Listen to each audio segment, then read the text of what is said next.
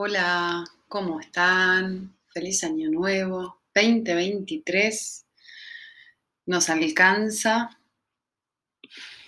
Hoy les vengo a traer un tema muy especial que es el tarot. Les vengo a contar sobre sus cartas, sobre su composición. El tarot es un, es un lenguaje antiguo que data del siglo XV y se descubre en la Europa mediterránea y sus, sus cartas forman una síntesis simbólica de las vivencias humanas. Consiste en 78 cartas, de las cuales diferenciamos 22 arcanos mayores y 56 arcanos menores, que se dividen en cuatro palos. Los cuatro palos son los bastos, que representan el fuego, la acción, el deseo, las copas, que representan el, agua, los sentimientos, las emociones, los oros, que representan la tierra, la materia, los recursos, y las espadas, que están asociadas al aire, al pensamiento, a la mente, a la comunicación. El tarot nos confirma que no, no somos individuos separados del resto, sus cartas ponen en evidencia que nuestra vida comparte un discurso común con todas las vidas y nos indica qué experiencias estamos atravesando, qué momento, qué ciclo de la vida humana. Los 22 arcanos mayores, eh, que son los primeros que vamos a ir viendo, y vamos a ver el loco y el mago, eh, los arcanos mayores, la palabra arcano proviene del latín arcanum y significa misterio. Estos arcanos están representados por imágenes ancestrales cargadas de simbología arquetípica que disparan sentimientos inconscientes y arcaicos, guardados en la memoria del colectivo. Por numerología podemos llevar nuestro número de nacimiento un solo dígito y asociar nuestra energía de vida y eh, a un arcano. Es decir, en mi caso, que cumplí un 4 de diciembre de 1980, debería sumar 0 más 4 más 1 más 2 más 1 más 9 más 8 más 0, dando como resultados 25. 2 más 5, 7. Llevo todos los números a un dígito.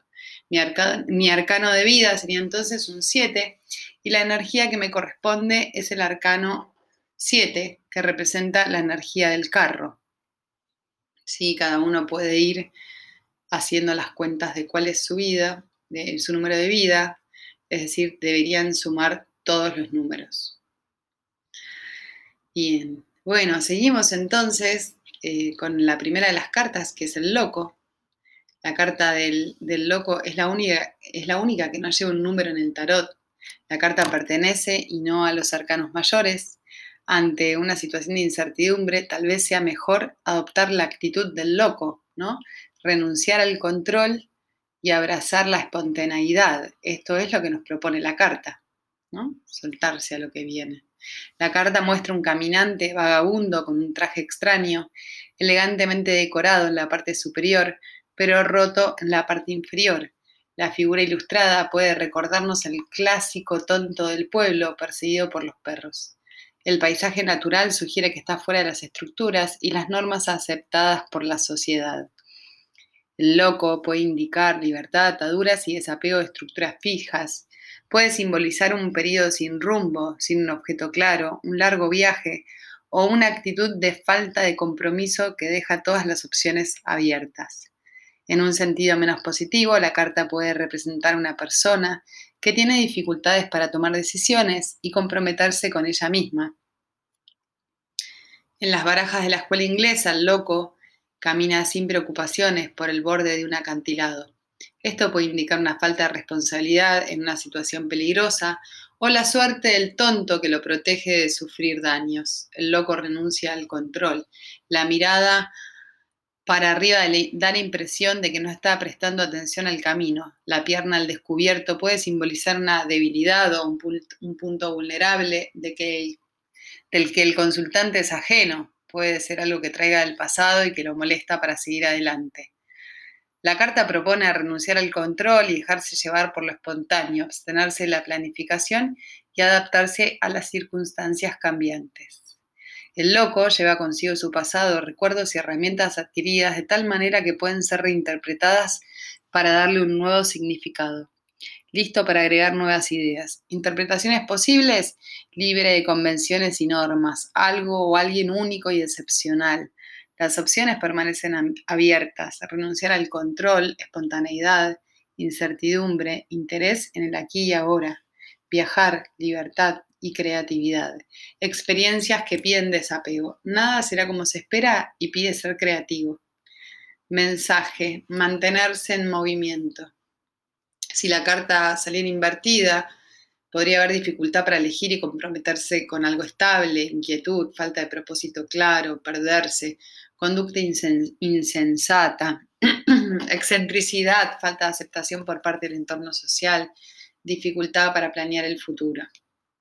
Bueno, esa es nuestra primera carta del, del tarot, que es el loco, que es el cero, que es el que nos propone dejarnos llevar por el camino y por el fluir de la vida. No hay camino, el camino se hace al andar, ¿no? Como ir como más despreocupado. Y después del loco viene el mago, que es el uno. Esta carta en el tarot de Marsella nombrada Bateleur significa, designa un titiritero callejero, un malabarista, un artista, un showman popular, a veces un charlatán. Algunos de los objetos que aparecen en la mesa pueden ser reconocidos para hacer magia, otros pueden estar escondidos en la bolsa. La mano levantada puede ser interpretada a veces como que dirige la varita hacia energías de categoría superior, pero puede ser un truco para desviar la atención de lo que está haciendo la otra mano. El mago es un hombre común, de bajo estatus social, pero una vez comenzado el espectáculo aparece como un poderoso mago que usa poderes misteriosos para cambiar los acontecimientos en la vida real. En este sentido, la carta insinúa la idea de que el pensamiento crea realidad, lo que significa que nuestras ideas y nuestra voluntad pueden cambiar la forma en que percibimos el mundo. También puede referirse al uso de la magia, así como indicar una persona que realiza rituales místicos y mágicos. Como la primera carta del tarot, el mago puede indicar nuevos inicios al tener los elementos sobre la mesa. La carta simboliza que los medios están a disposición del consultante. El mago crea ilusiones. Su, apariencia podría ser una ilusión, un calculado espectáculo de trucos.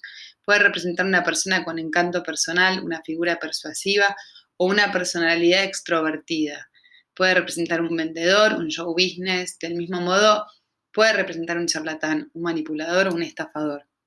El mago solo ve una parte. Encima de la mesa, el mago muestra confianza y habilidad, pero debajo sus pies apuntan en distintas direcciones lo que implica vacilación e indecisión. La mesa se extiende fuera del marco de la carta y la bolsa puede contener herramientas adicionales que desconoce, lo cual, puede indicar una falta de autoconciencia psicológica o confusión interna.